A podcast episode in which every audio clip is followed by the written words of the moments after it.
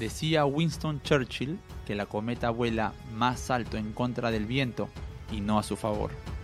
Su campo fue la política y no el deporte, pero el ex primer ministro británico comprendió a la perfección que una persona muestra todo su valor cuando se encuentra en situaciones límite. Por ejemplo, cuando eres deportista, se te rompe un ligamento de la rodilla en plena competencia y todo parece perdido.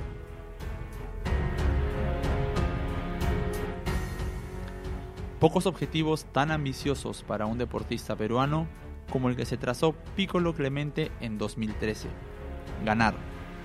En su natal y querido Huanchaco, ante los ojos y el aplauso de su gente, el primer campeonato mundial de longboard organizado por la International Surfing Association, conocida como ISA por sus siglas.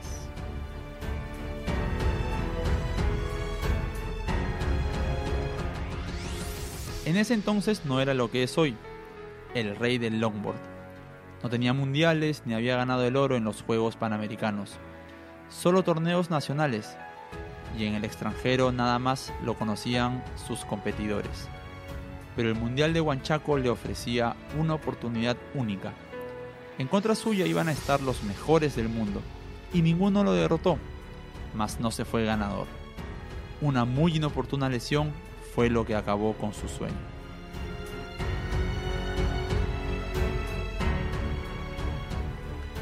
Se me partió el ligamento hasta la mitad, pero seguí corriendo y así llegué hasta semifinales. Me dio bastante cólera. Recuerda quién ganaría después las cuatro ediciones del Panamericano de Surf, torneo disputado desde 2015. Entonces, los que debían ser días de diversión y competencia fueron de dolor e incomodidad, pero de mucha, mucha fortaleza. En ningún momento pensé parar, asegura.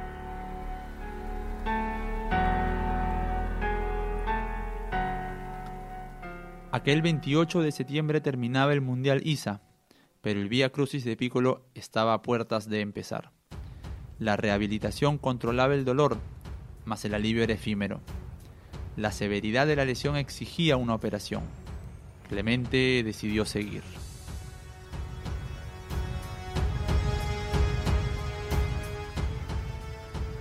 Ser consciente de todo el riesgo que significaba su decisión despertó algo en él. El no haber parado y saber que la recuperación iba a ser mucho más complicada terminó por motivarme bastante, dice Benoit, autoapodado Piccolo por lo difícil que es pronunciar su nombre y en honor al restaurante de su padre. Talento siempre le sobró. Quizás solo le faltaba algo. Determinación.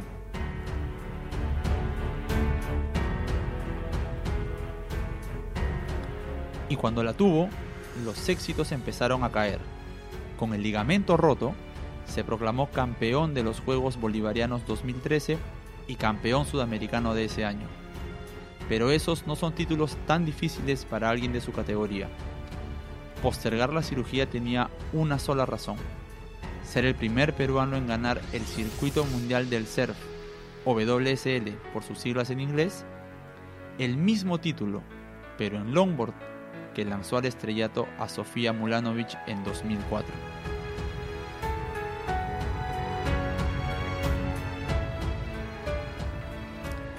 Piccolo viajó hasta China para su gran desafío. Su ligamento era una desventaja, mas nunca una limitación.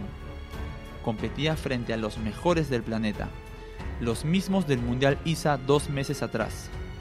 Seguro que los fantasmas aparecieron, pero Piccolo Clemente los transformó en aliados que acabaron fortaleciéndolo.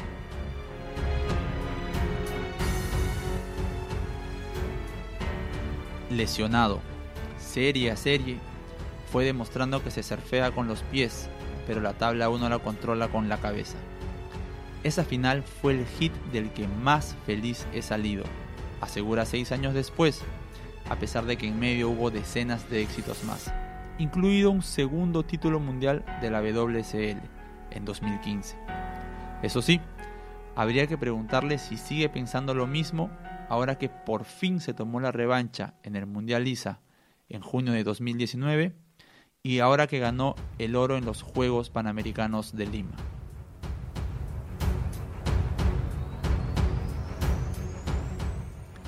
Y es que nada reemplaza la adrenalina y la felicidad de una situación así de extrema.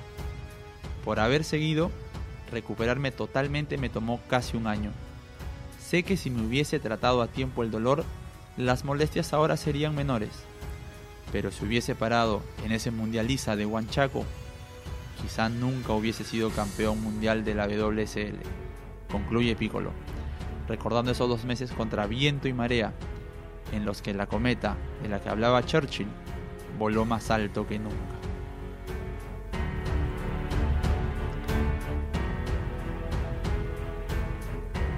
Este es un podcast de Radio Deport. No olvides sintonizarnos en Spotify, SoundCloud y Spreaker.